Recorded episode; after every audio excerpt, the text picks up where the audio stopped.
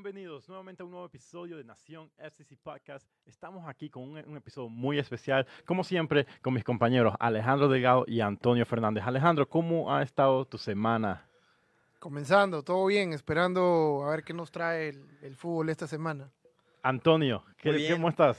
Carlos, bien. Alejandro, un gusto otra vez compartir con ustedes. Este, llevaba rato de no estar aquí en la misma mesa con, con Alejandro. Todo muy bien, listos para otra semana más de fútbol. Excelente. Este episodio es traído a ustedes por nuestro sponsor, The, The Job Center Staffing, Western Hill Sports Mall y también Sammy's Craft Burger. Gracias a nuestro sponsor por siempre estar apoyando a la nación.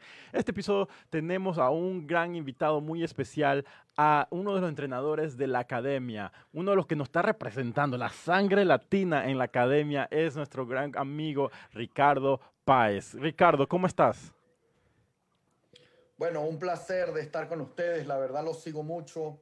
Son esa voz latina en Cincinnati de nuestro equipo y, y, uno siempre conectado, siempre escuchándolos y muy contento de estar aquí en esta ciudad, de, como lo dices tú, representar ese fútbol latino que, que queremos también introducir en los Estados Unidos y haciendo un gran trabajo en este segundo año de nuestra academia. Ya terminamos esa primera temporada que se vio cortada por el por el COVID-19 y, y, ahora empezando este segundo año con, con, la base que dejamos del primer año y, y, con muchas expectativas de seguir desarrollando jugadores.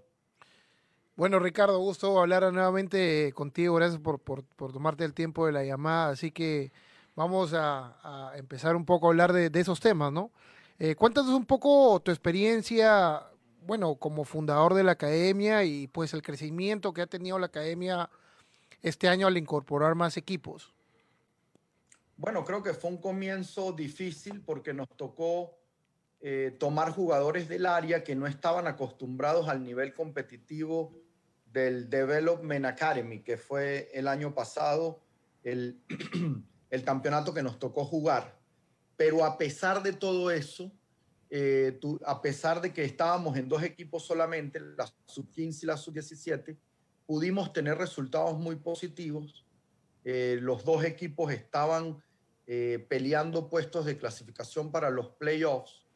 Y bueno, la, la temporada se vio cortada en marzo, uh -huh. pero al hacer el análisis de datos de lo que fueron los equipos, pudimos observar que el sub-17, que es un campeonato muy competitivo aquí en los Estados Unidos, eh, el equipo de nosotros estuvo entre los cuatro primeros a nivel nacional, entre 120 wow. equipos wow. De, eh, de, posesión de pelota, de querer salir jugando eh, de atrás, entre, en, en, todos los valores estábamos entre los 10 primeros, pero en esa particularidad de tener más pases, de tener control en el medio campo, de salir jugando, estuvimos entre los cuatro primeros y los equipos por delante de nosotros fueron Inter Miami, Chicago Fire y LAFC, que son equipos de muchos latinos, sobre mm. todo Inter Miami y LAFC.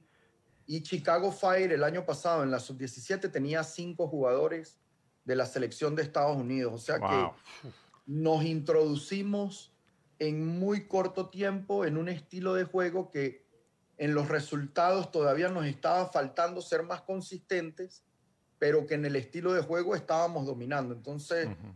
eh, fue una particularidad muy importante, unos datos que nos arrojó esos análisis que hace el US Soccer el año pasado, que era el, el que regía el campeonato, y donde quedamos muy bien parados y donde eh, nos arrojó que estábamos haciendo las cosas bien. Ya este año tenemos eh, nuestro programa de la residencia. Uh -huh. Hemos traído 13 jugadores entre la sub-19, la sub-17 y la sub-15, jugadores que escogimos el año pasado y que los hemos traído a vivir a Cincinnati con el ayudo de, de las familias que se han inscrito en este programa de residencia y los equipos están mucho más competitivos.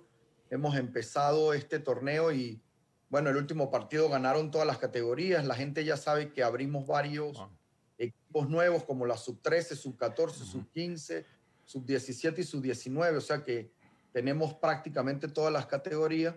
Y el, el, el, el, fin de semana pasado ganamos los seis partidos y en las categorías mayores, la sub-17, la sub-15 están muy bien, la sub-19 lleva un partido empatado y uno ganado, o sea que eh, a pesar de los resultados se está viendo un funcionamiento y una, una consistencia mucho mejor de cara a no solo dominar el partido, sino a finiquitar los partidos con goles que al final, como todos sabemos, eh, los goles son amores y, y, que uno, con la experiencia que uno tuvo, eh, yo no sé si ustedes saben, pero yo me terminé de desarrollar como jugador antes de ser profesional en Boca Juniors, en Argentina. y, y yo decía, la diferencia de uno desarrollarse en equipos grandes es que no es solo desarrollar al jugador, sino incluirle esa mentalidad ganadora que tiene que tener el jugador. A veces decimos, en inferiores no es tan importante ganar, es más importante desarrollar. Pero yo que me crié al lado de Jorge Grifa, que sacó jugadores argentinos como Batistuta, como Chamot, como... Toda una eh, generación. Eh, bueno, todo después los de Boca, Tevez, el Chaco Jiménez, eh, Bataglia, todos estos que salieron de Boca en la época de los 90 de Carlos Bianchi. Eh, y, él, y él decía, sí, yo desarrollo jugadores, pero yo quiero desarrollar jugadores diferentes, grandes, eh, que se relacionen a la grandeza del club, de Boca en ese momento, ¿no? Y, y, y nos exigían resultados, nos exigían ser competitivos desde los 15, desde los 14 años, porque eso adaptaba a ese jugador de Boca que cuando subiera al primer equipo no le afectara de una manera tan contrastada la, presión de lo que es jugar en equipos grandes. Creo que es una de las mentalidades que me quedaron a mí y, después en mi carrera cuando llegué a equipos grandes que estuve, sobre todo en Sudamérica, eh, me sentía cómodo por, por, por esos inicios y creo que es lo que le estamos tratando de inculcar sobre todo a los jugadores nuestros en la sub-19, en la sub-17, de que a pesar que todavía no somos un equipo grande, tenemos que, como juveniles, pensar que nosotros somos los llamados a, posicionar este equipo eh, en esos niveles competitivos que todos los queremos ver. Ricardo, ahora que tocas el tema esto del programa de la residencia, eh, digo, es, una gran infraestructura la que hay atrás, atrás de un, equipo en primera división. Eh, pero ¿cómo, lo trabaja Cincinnati? ¿Cómo, ¿Cómo, nos dices que hay mucha preparación en lo formativo? ¿Qué hace, qué hace nuestro club para, para hacer que estos, estos muchachos, estas futuras eh, promesas del fútbol, eh, lleguen con todos los valores, no solo en lo futbolístico, pero también en lo, en lo profesional, en lo mental, en, lo, en todos los aspectos, hasta en, lo, hasta en lo educativo? Sí, creo que se está haciendo una gran labor porque ha sido un trabajo planificado por Larry Sunderland, nuestro director de, de la academia y después todo el cuerpo y el coaching staff que tenemos eh, siguiendo los parámetros de él, ¿no? Y, creo que él es una persona que ha tenido mucha experiencia en los Estados Unidos, ha sido director de academia de Portland, de Chicago Fire, ahora está aquí con nosotros y tiene esa estructura de, ir construyendo una academia eh, no solo en papel, sino ya en su propia experiencia, porque eh, él, él ha estado, como lo dije, en otros equipos. Eh, creo que lo primero era formar una base de jugadores de la, del área de Cincinnati o de Northern Kentucky, jugadores, los mejores jugadores de esta zona, y después en este segundo año ir aportando en, en posiciones donde teníamos deficiencias, jugadores que a nivel nacional nos parecían a nosotros que están en un nivel muy alto. No los mejores, porque a veces los mejores ya están en los equipos importantes ya de los Estados Unidos, porque ya hay academias como Atlanta, como New York Red Bull, como Chicago, que tienen años y, estamos compitiendo contra academias ya estructuradas. Nosotros apenas estamos empezando, pero sí esos jugadores que pudieran estar en esas academias, que no tienen la posibilidad y que ven en FC Cincinnati una posibilidad. Y después, con los valores, con con los principios, con la disciplina, con todo lo que se le inyecta en FC Cincinnati, pues tratamos de hacer los mejores. Y creo que por eso este año tenemos equipos muy competitivos. Y después, pues se fueron eh, em, se fueron promocionando eh, en la comunidad cercana al club, familias que pudieran darle la posibilidad a estos jugadores de llegar a sus casas, familias donde uno o donde el club analiza la familia, el lugar donde va a estar el atleta, que sea una familia estructurada, que, que, bueno, que cumplan una serie de requisitos que pide el club para estar tranquilos por, por, por, la familia donde vamos a ubicar a los muchachos y donde el estudio es fundamental. Como todos sabemos, eh, se, le, se le exige a los jugadores que tengan buenas notas para poder jugar los partidos, porque no solo estamos formando atletas, sino personas para, para la comunidad que sean ejemplos. Y, y como todos sabemos, en los Estados Unidos la mayoría de nuestros jugadores van primero al college, casi todos están obteniendo esas becas y, tienen que tener buenas notas para poder continuar su carrera en el college y después llegar al fútbol profesional o poder llegar al primer equipo directamente, esos que sean diferentes y que realmente el coaching staff del primer equipo eh, vea que son jugadores que los puedan ayudar a ellos. Eh, ahora, con, con, este nuevo programa, este es el primer año con este programa residencial, como explicaba, son jugadores que traen, que ustedes ven, les gustan, los traen de toda la nación. Ahora, eh, ¿cuántos jugadores han llegado en este programa a Cincinnati esta temporada y, qué has visto un, aporte al equipo de una vez? ¿Ha sido una gran diferencia en el equipo? ¿Cómo ha aportado este, este programa al, a los resultados del club? Mira, el primer año tuvimos un equipo eh, que compitió, un equipo que entendió la idea, que jugaba buen fútbol, pero que todavía no tenía la mentalidad de ser dominante en un campeonato muy difícil donde, donde hay academias, como antes lo decía, que ya están establecidas, ¿no? Exacto. Este segundo año, con esa experiencia del primer año, eh, el equipo está mucho más al nivel de querer competir y de querer ser protagonista con estos jugadores que trajimos. Pero al final nuestro mayor objetivo es tratar de brindar en el primer equipo jugadores que tengan el talento, que tengan la capacidad de ir incorporándose y de ir mostrando el talento joven que hay en los Estados Unidos, que hay mucho. En este momento del primer año ya tenemos un jugador entrenando en el primer equipo, que fue nuestro arquero el año pasado, de la sub-17. Este año, desde que empezamos la no ha podido entrenar con nosotros por los protocolos del COVID-19. Él está entrenando todos los días en el primer equipo, le está yendo muy bien en esos entrenamientos y es el, el, jugador que en el primer año pudimos promocionar al primer equipo y y está con Jabstam entrenando cada día. Y este es un jugador eh, eh, local, me imagino. Fue, ¿cómo, ¿Cómo reclutan a este tipo de jugadores que ahora pueden estar debutando en el primer equipo? Bueno, ellos son jugadores que estaban acá en la zona, hay unos de mucho talento y son jugadores que rindieron muy bien y que por supuesto tenemos una relación muy cercana con el primer equipo. Es una ventaja que hay en FC Cincinnati, que tenemos todo dentro de la misma estructura los coaches del primer equipo ven nuestros partidos eh, regularmente, eh, el asistente o, el scout que tenemos y pasa información.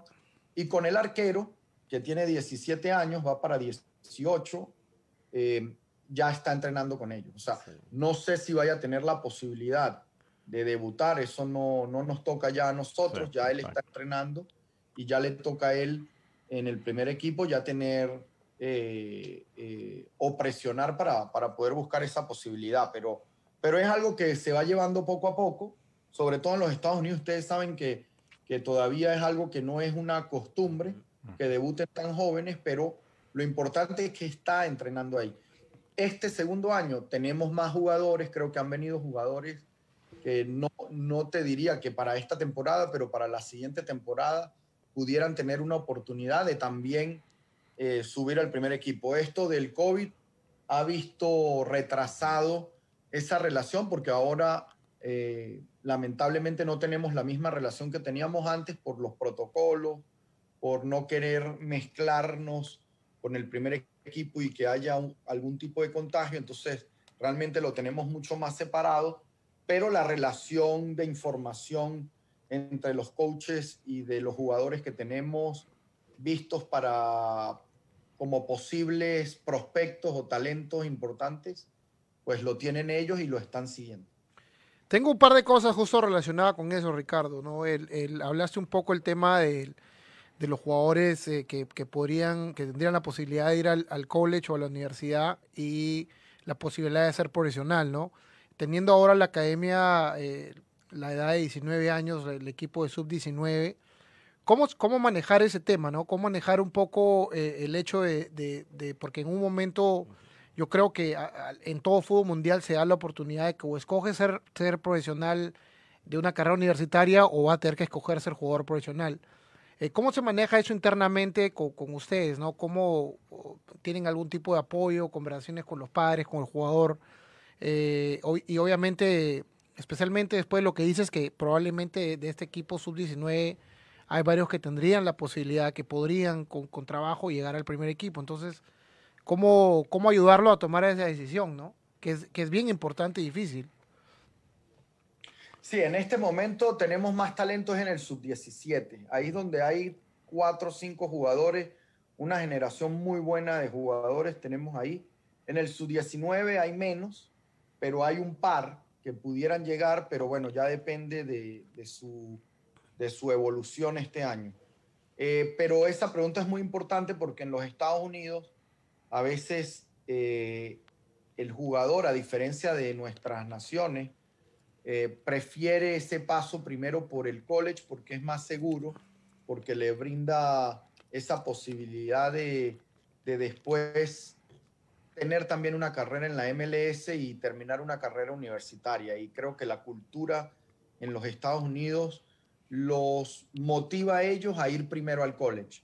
Pero hay esos casos donde hay esos jugadores que tienen un talento extremo, que, están por encima de lo normal y que incluso eh, no tomando esa posibilidad de ir al college pueden ser importantísimos en un primer equipo. Entonces creo que esos son los que realmente toman la decisión de llegar al primer equipo. Todavía en FC Cincinnati no tenemos ese caso, pero yo que vengo de Orlando City, eh, tuvimos varios casos de ese estilo, donde muchos jugadores podían entrenar en el primer equipo, pero al tener un full scholarship, prefirieron irse primero al full scholarship y, seguir su carrera en el college, pero tuvimos dos casos de jugadores con full scholarship, pero que querían eh, ya ser profesionales y, han subido al primer equipo y, y, están jugando en el primer equipo. Entonces, Aquí todavía no hemos tenido, porque estamos empezando apenas, esa posibilidad de llegar, pero siempre la familia está involucrada, siempre se habla con, los padres y creo que es una decisión familiar que se toma y que el club apoya en cualquiera de las dos decisiones que tome la familia, donde lo que hacemos nosotros es mostrarle las cartas, mostrarle la información de lo que pasa si se va al college que tienen esa posibilidad segura de jugar, pero que después es más difícil volver a menos que tengan temporadas muy buenas o de la otra parte de, estar acá. Yo, yo siento que en los Estados Unidos los jugadores que realmente jóvenes, que realmente despuntan, son esos jugadores que van a la selección de Estados Unidos y que Estados Unidos casi siempre clasifica los mundiales sub-17, sub-20 y cuando van a esos mundiales es donde los equipos europeos los miran y se los llevan, como es el caso de muchísimos jugadores eh, que, se han ido a Europa, pero es prácticamente porque los scouts europeos ven a los americanos en estos torneos, se los llevan y ahí sí ya entra otro, otro, otra realidad para la familia tomar una decisión. Cuando ya te quiere un equipo europeo, tú sabes que ya hay un contrato, ya hay unas seguridades más importantes para, para los jugadores económicamente hablando que, que subir como un joven a la MLS cuando todavía aquí los precios de los jugadores jóvenes no son tan altos como, como pudieran ser en Europa. ¿no? Ahora, Ricardo, a diferencia de Latinoamérica y cómo se maneja en muchas partes del mundo, este, ¿Tú crees que, esta, esta decisión de ir a college o quedarse entrenando a nivel profesional trunca de alguna manera la carrera del jugador o, frena el desarrollo de, tener más jugadores de cantera, más jugadores hechos como, como lo es en, otros países que, se generan en el club y debutan temprano y, continúan su carrera? ¿Tú crees que esto e, ese, genera un bache un poco en el crecimiento de desarrollo de jugadores? Mira, yo creo que no. Yo, yo soy de las personas que piensa diferente. El 90% de las personas te va a decir que sí que genera un bache y que genera, eh, eh, eh, va a, dilatar el, el, desarrollo del jugador y cuando llegue de college a los 22, 23 años ya es tarde para el jugador. Pero son muy pocos los jugadores que al venir de college realmente son estrellas de MLS. Estos jugadores que vienen de college normalmente terminan siendo jugadores de relleno en los equipos de Major League Soccer, a menos que sean jugadores como Frankie Amaya que, que no terminan college, que están solamente una temporada en college y llegan muy temprano al, primer equipo, ¿no? Eh, eh, es un caso aislado. Pero esos jugadores que son senior, que llegan de 22, 23 años a MLS, eh, bueno, siempre hay la excepción de la regla y pueden ser muy buenos algunos y algunos incluso pueden llegar a ser importantes, pero la mayoría o, se quedan poco tiempo en MLS y al final no encuentran más contratos, o son jugadores que, son importantes para los equipos, pero siempre con una función secundaria. Y, mira, el caso curioso, el, el, caso también que mencionas a Frankie, pero nosotros podríamos mencionar también a Rey, a Rey Ortiz, que él empezó primero jugando en la USL, decidió después de eso ir a la universidad y lamentablemente, como dices tú, bueno, ahora eh, tuvo, tiene el contrato con FC Cincinnati, pero está prestado con, con, la USL, pero, pero también llega un jugador muy talentoso, pero llega quizá un poco un poco tarde ya a la, a, a, la, Major League Soccer, ¿no? Al baile. Claro, llega tarde a, la danza. Ya le habían sacado a la señorita a bailar. Sí, no, pero, pero lo, lo, que yo digo es que sí va a lentizar, pero, pero realmente es fenómeno. El que es un jugador fenómeno que va a ser fenómeno en Latinoamérica, en Europa o en Estados Unidos, ese jugador llega directo y empieza a causar un efecto en los equipos que, que termina yéndose a Europa. Y esos son pocos. Entonces, por eso digo yo que sí alentiza en, en, en algún aspecto al, al general, capaz esos jugadores que aquí en Estados Unidos van a college y después tienen una oportunidad de venir a MLS, es esa cantidad de jugadores en Latinoamérica que ni siquiera pueden respirar un equipo de primera división y se les acaba la carrera a los 18 años.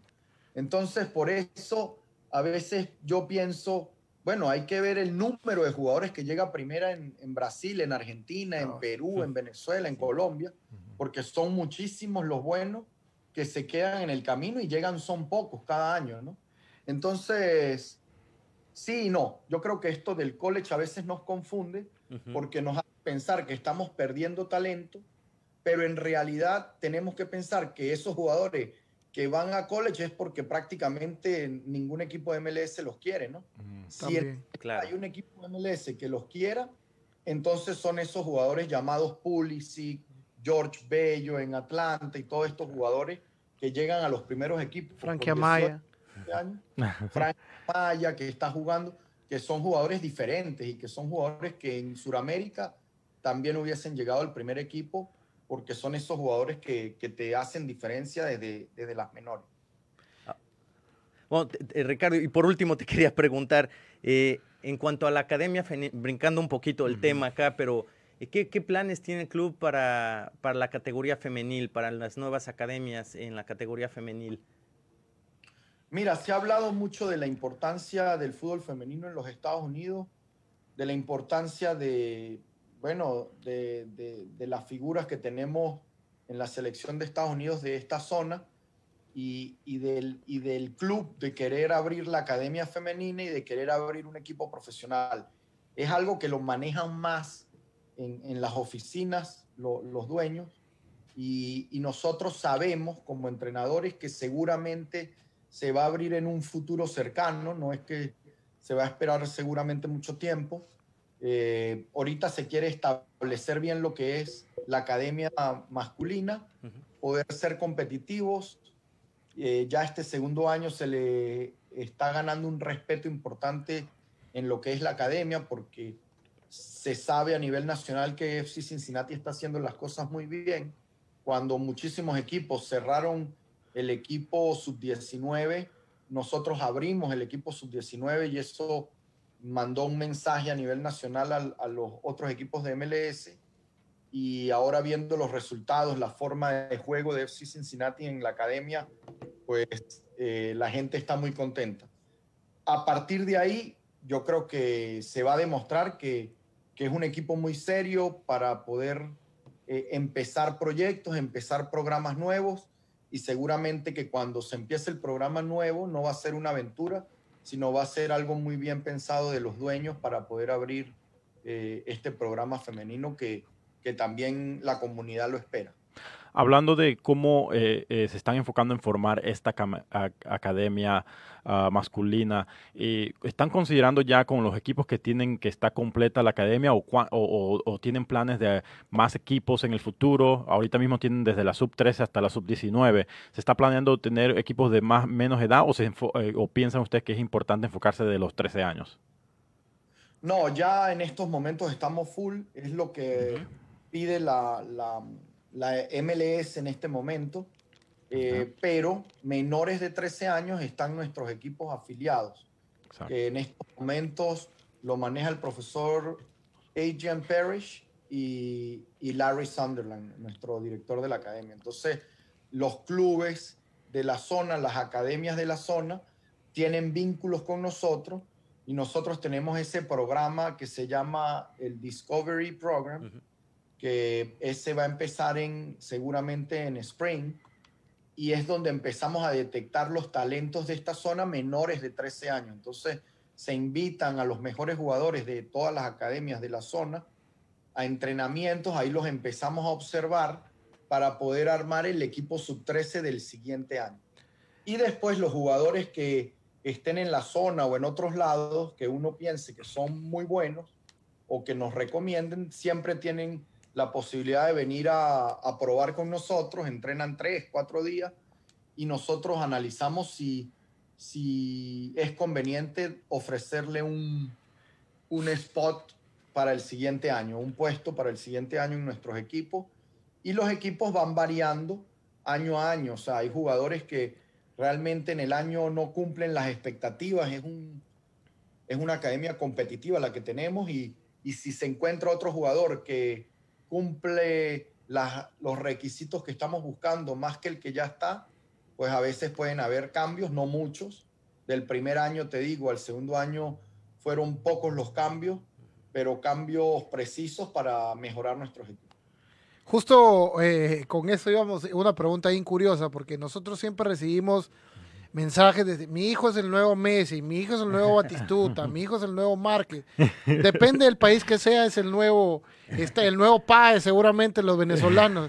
Entonces ellos dicen, ¿cómo hago que, que, que, vean a, mi hijo? Porque tú, tú, tú también sabes que la cultura futbolística de nosotros los hispanos es, es que si quieres jugar no pagas. Y esto acá en Estados Unidos es difícil porque cualquier academia sea eh, competitiva, así como los, los clubes que seguramente ustedes están afiliados tienen un costo asociado y muchos de los padres eh, latinos, hispanos, eh, no creen en, pagar para que su hijo juegue fútbol, ¿no? Te lo hablo por un poco por, no por experiencia, porque, porque igual tengo que pagar para que mis hijos se diviertan, pero, pero digamos, esa gente que tiene a la joya escondida en sitios o, lugares que quizás no tengan una academia formativa de, juveniles. O no tienen los recursos no tienen los recursos financieros para pagar y es el nuevo Messi, acuérdate, pues es importante que sepas.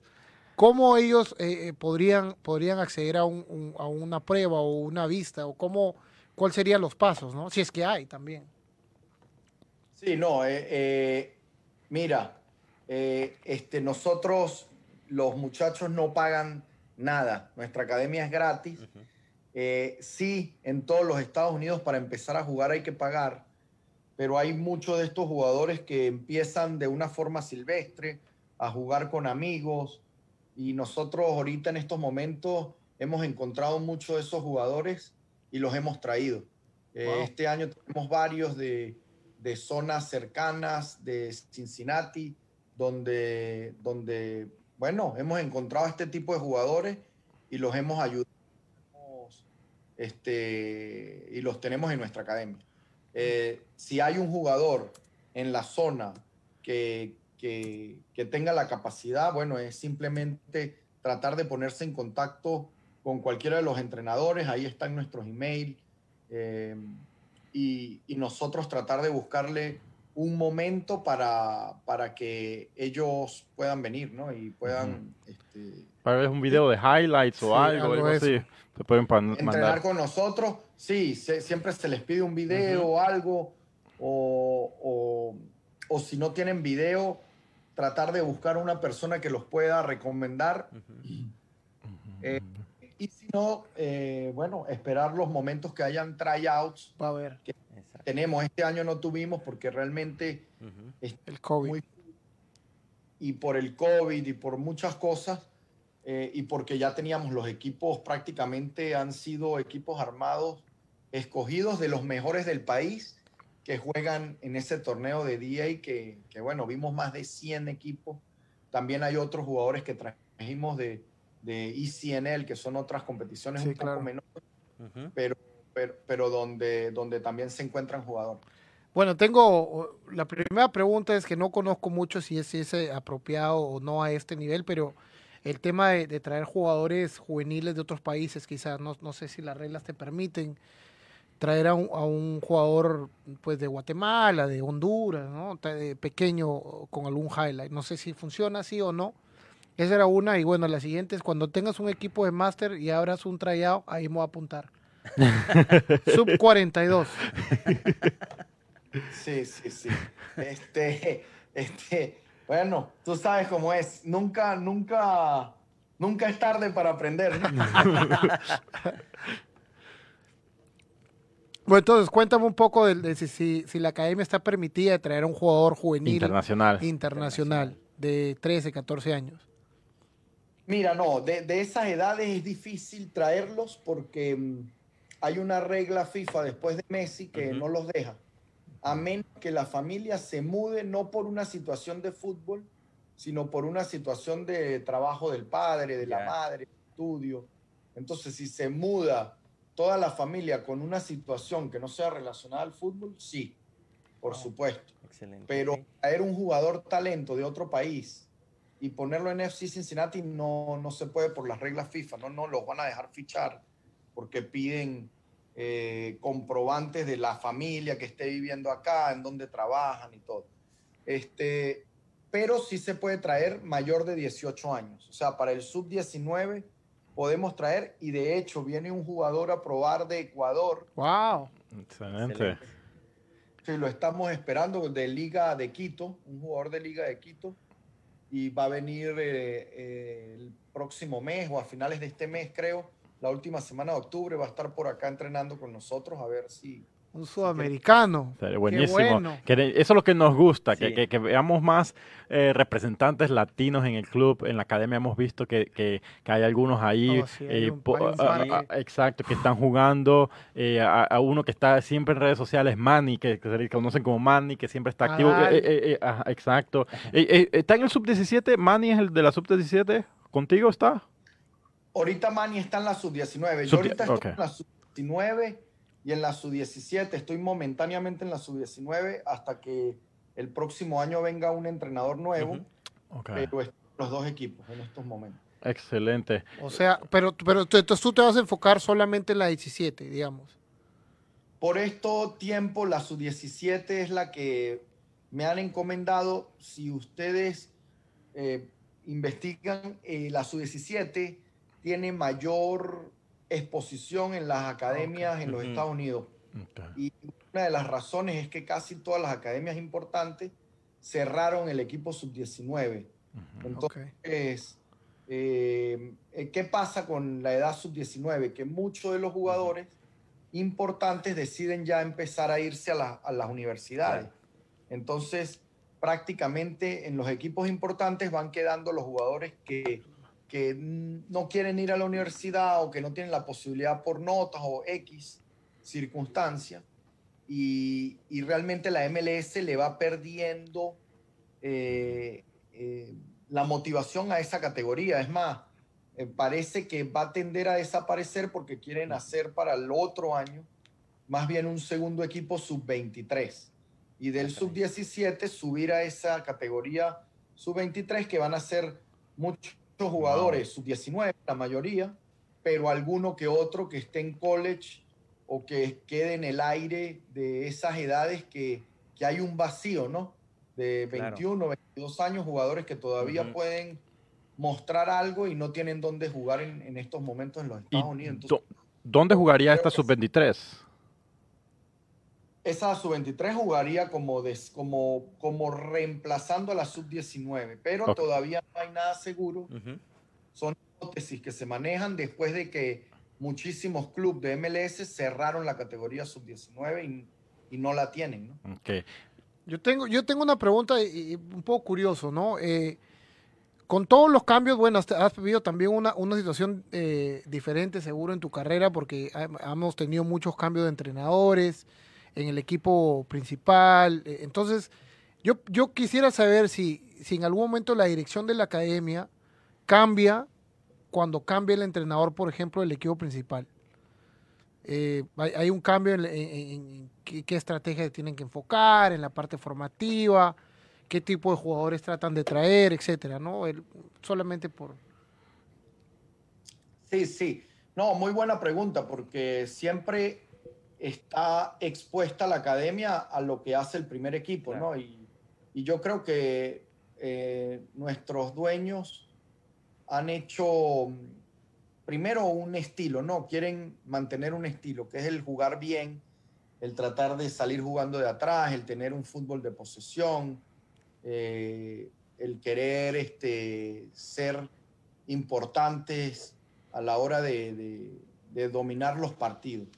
Después está que el primer equipo pues tiene distintas obligaciones, distintas responsabilidades y se van adaptando a lo que tienen en este momento. Pero en la academia sí se tiene un perfil muy bien encaminado de lo que se quiere como equipo, de, como el primer equipo, y se sigue un estilo sólido, que es tratar de siempre ser protagonista, de, de jugar un buen fútbol, y por ahí se mantiene. Después, llega un técnico nuevo, por supuesto que puede haber alguno que otro cambio, pero la estructura, lo general no se va a cambiar porque eh, creo que en el primer equipo se contrata para, para crear un estilo definido en FC Cincinnati y, y es el que ya mencioné. Excelente. Mira, Ricardo, mm, creo que vamos a tener más adelante que tener una parte 2 porque me intriga bastante tanta información, tanto conocimiento que tienes con el desarrollo de jugadores y la academia. Me encantaría eh, eh, conocer más de esto. Mira, muchas gracias por estar con nosotros, en serio, Ricardo. Sabemos que queríamos, eh, estábamos buscando un día cómo hacer esto y, sabemos que abriste tu calendario y buscaste la forma de estar con nosotros. Muchas gracias. nuevamente por estar con nosotros, Ricardo.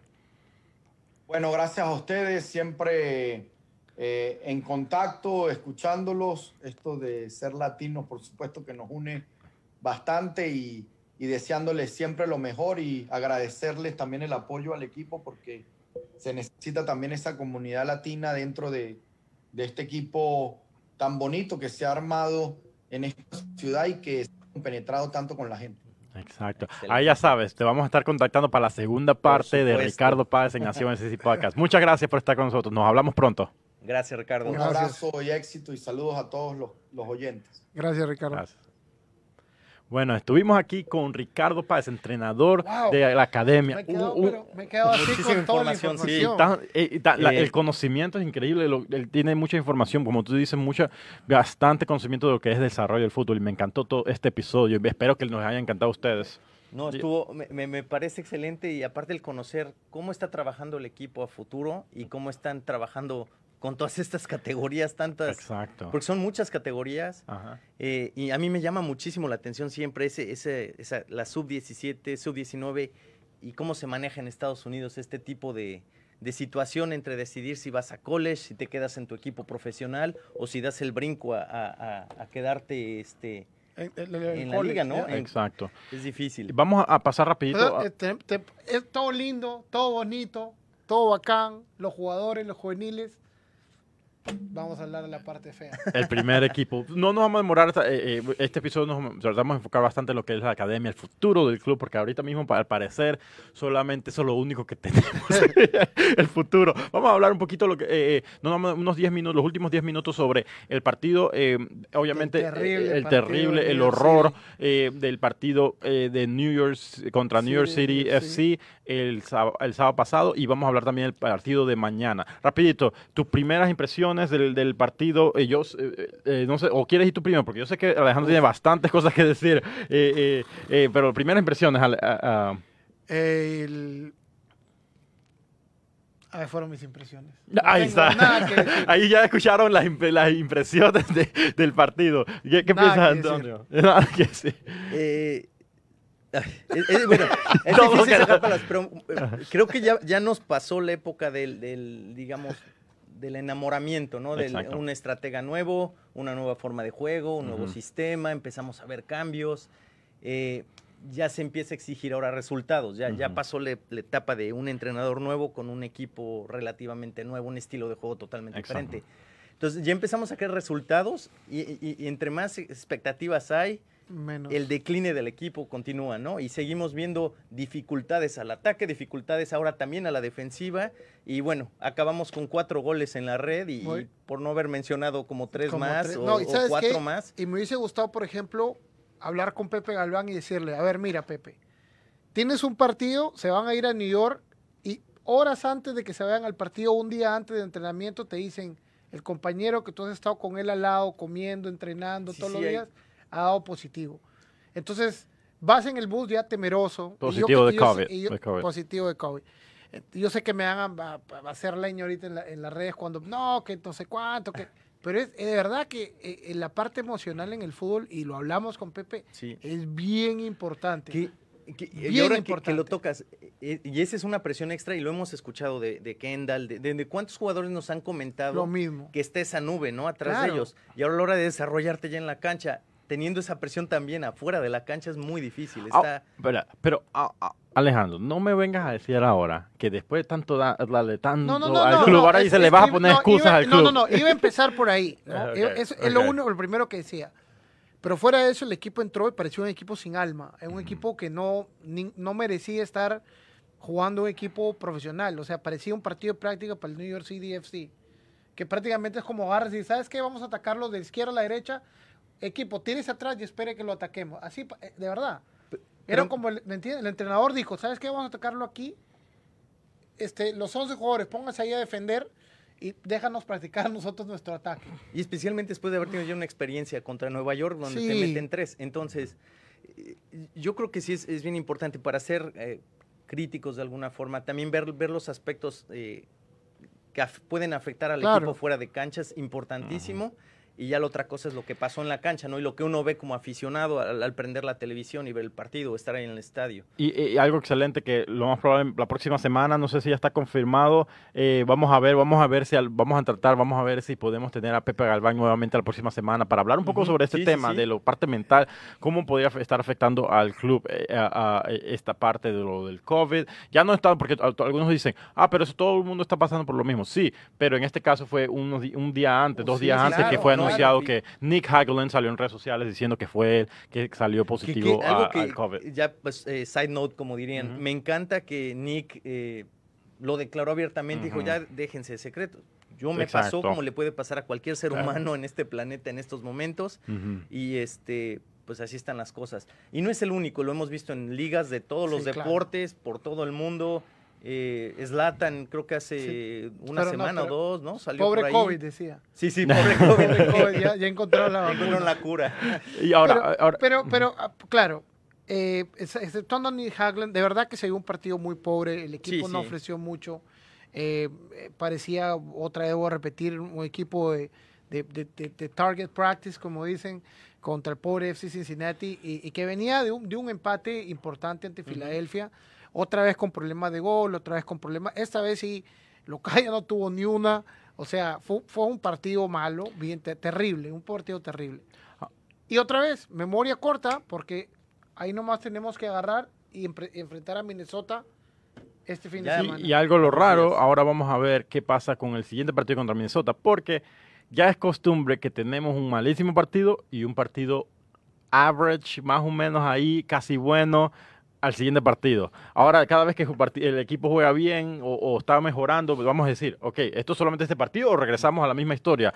4-0 un partido, perdemos, después vamos un 1-0, ganamos, o un 0-0 empate que he jugado bien, y no se sabe qué se espera, no se sabe qué se espera del club cuando sale a la cancha. Si, Así nos- que si- si ponemos, yo creo esto en una gráfica, este, estamos La para todos terror- lados. para todos lados. Eh, Ahora, a ver, revisemos un poco lo de Minnesota, en dónde está, pero hay buenas noticias también. Y hay buenas, no- aunque sea buenas noticias.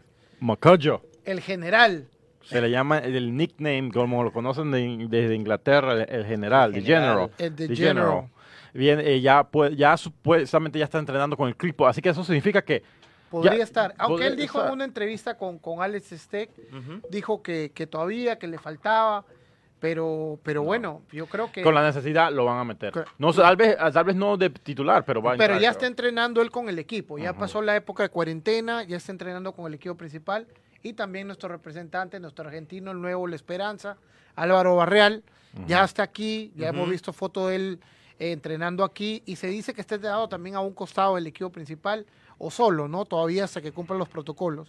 Eh, no sé si él estará listo para esta, tiene que pasar todavía los la temporada, pero a ver, eh, Minnesota está sexto en la conferencia oeste con 19 puntos. Eh, ¿no? no tiene, no tiene tanta, tanta diferencia con nosotros, que tenemos 13. Nosotros estamos en la posición 12 eh, de 14, o sea, Ajá. no estamos encima a dos puntos de Miami y de DC, pero está en último lugar Miami. Mi- DC está en el último lugar. Eh, bueno, ¿Ya vamos- salió del sótano Miami? Sí, Ya. ya. Solamente Sí, sí, le trajeron sí. al- a, a, Empate. a, a Higuaín y ya. que la mandó horroroso. No, no, pero eh, por lo menos ya está en el primer escalón. Ya, Exacto. ya está en el, ahora, en el ahora, basement. eh, pero seguimos con el mismo, el mismo problema que hemos tenido desde comenzar el año. No, Eh, no tenemos a alguien que la meta, no estamos creando oportunidades, eh, tenemos muchos problemas. Parece que fuera una, como dice, un curse, una maldición que Exacto. cada año tenemos que por alguna u otra manera. La MLS acaba de anunciar que no va a prestar a los jugadores para las, las clasificatorias al Mundial Claro. y, y se podría meter en un problema con FIFA porque no es un partido amistoso, Es cla- es clasificatorio, al. Mundial. Hay, hay mu- había muchas críticas sobre lo de que es los partidos amistosos. Se estaba hablando de que, y estoy 100% de acuerdo con eso. La FIFA a, a este punto, mejor No que todos los equipos, que todos los equipos vayan sin amistosos y Sí, vayan a las la clasificatorias. Pero ya se empezaron. Ayer jugó México-Guatemala. Pero es amistoso. Es amistoso, Claro, ajá, exacto. amistosos. ¿Es amistoso o era válido? Era Sí, amistoso, se estaba debatiendo lo que dice Carlos, que Exacto. necesario tener estos amistosos o ir directo a competencia. Pero el estoy hablando, por ejemplo, en mi caso, Perú. En Perú tenemos aquí a Gallese, a Reina, Uf.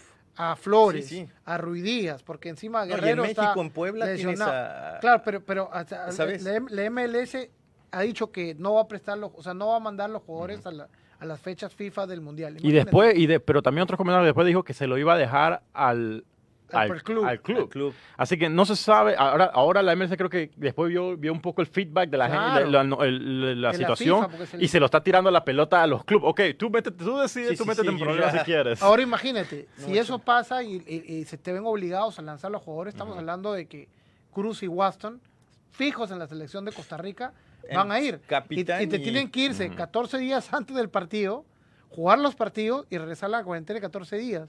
Podrías tener a los jugadores y los mandas que estén, se vayan por el resto de la temporada. Oficialmente ya la MLS Sí, por no. alguna razón, no sé por qué, eh, está haciendo solamente 10 días de cuarentena, pero jugando una temporada que estamos jugando dos partidos por, te- por semana. Es toda la temporada. Sí, se- ya se va- no- Podrías perder a tus jugadores hasta por 6, 7 partidos. Ajá. Sigue siendo difícil ahorita tener una estructura para cómo, cu- cuál va a ser la mejor solución. Deberíamos revisar las clasificatorias de hace el 86, del 90, que lo hacían en un grupo y una semana hacían todas las eliminatorias. Eran en grupos, claro.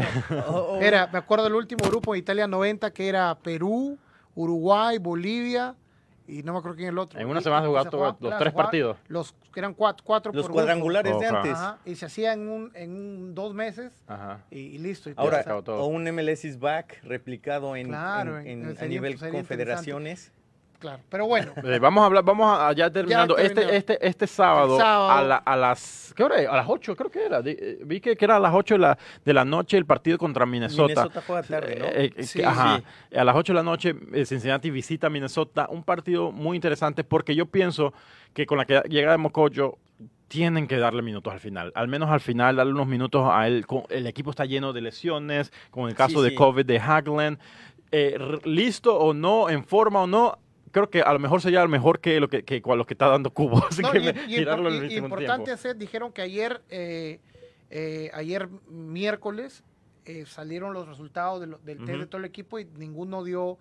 negativo, que eh, según los especialistas la primera semana es crítica, la Es- mayoría de positivos usualmente sale dentro de la semana, pero recordemos que el periodo de incubación del COVID es dos Exacto. semanas, ¿no? Así que... Y que eso agrega también otra vez este estrés Ujú. mental, Claro. ¿no? Y al, al no, pero rival ya no, también. el estrés se lo perdonó en el primer partido. Este sábado no No, pero hacer- sí, sí, no, están. eh, ya han tenido una semana para, para, en un bache. para, para hacer Bueno, el down. Recuerden, el sábado a las 7 de la noche no se lo pueden perder. Va a estar un partido muy interesante. Cincinnati visitando Ojalá este sea club. interesante. El- Ojalá eh, sea oja- interesante. esperemos. En mi, en mi persona, lo que pienso es, le doy al club y a Stamp la llegada de Álvaro y. Mocoyo. ¿Qué va a hacer con esas dos opciones? Va a haber el cambio, son jugadores, son dos jugadores que, que del club de que, de que Gerard y Stamp, que tiene que estar en la en el misma eh, idea, trajeron al club. ¿Qué tanto va a hacer esta- estos cambios al club? ¿Cómo va a jugar con ellos? Vamos a ver con, una vez que estén ellos cómo se va a estar jugando. De ahí yo voy a tomar mi decisión. ¿Qué pasa? ¿Gerard necesita eh, comenzar a ver a otros lugares? a- o, o qué va a pasar con el club? Hay espacio, hay espacio, hay como un- No. unos espacios para, para traer todavía. Exacto, todavía hay, no sé, y el club y lo ha dicho que todavía no han parado de fichar, eh, así que, pero creo que ya con, con los fichajes que hicieron antes de la temporada y ahora eh, con los sacando jugadores, con lo que Mané y, y, y Alachi y, trayendo jugadores para tomar el espacio de ellos, pienso que ya debería, Sí. no debería ser excusa que todavía no tenemos el equipo formado, al menos ya se ve la mayoría del equipo que ellos quieren se está comenzando a formar. Que- y que en realidad ha sido un ajedrez también, porque lo empiezas a tener como titular, Y empieza a resultar Exacto. y se va. Que firmó por la segunda de Turquía. Exacto. Sí, ah, ya, ya firmó. Ya firmó con en Mira, Turquía. Que, que iba ahí a Francia supuestamente porque Sí. extrañaba a su familia. No, no nos quiso, nos echó. No, nada más nos miró por un O lado. lo, y- o lo echamos. O no sabemos, sí, no sabemos qué. Mm, Bueno, sí, es cierto. Bueno, ahí quedamos, lo dejamos con más ganas, lo dejamos con hambre para que no, no se, se tra- eh, eh, se- nos vean el próxima semana. Se- Acuérdense, todos los jueves a las 7 de la noche. Recuerden, nuestro sponsor, muchas gracias a todos nuestros sponsors, Sammy's Craft Burgers, Western Hills Sports Mall, aquí es donde estamos, la casa del estudio de Naciones y Podcast, y The Job Center Staff en Sharonville. Recuerden, a las oficinas de Sharonville pueden ir, buscar empleo, cualquier cosa y comenzar a trabajar de una vez. Si están buscando algo, pueden llamar a The Job Center Staff en Sharonville. Así que muchas gracias a todos nuestros sponsors, a nuestros seguidores. Gracias por sintonizarse nuevamente en un nuevo episodio de Naciones y Podcast. Nos vemos hasta la próxima semana. Cuídense. Hasta luego.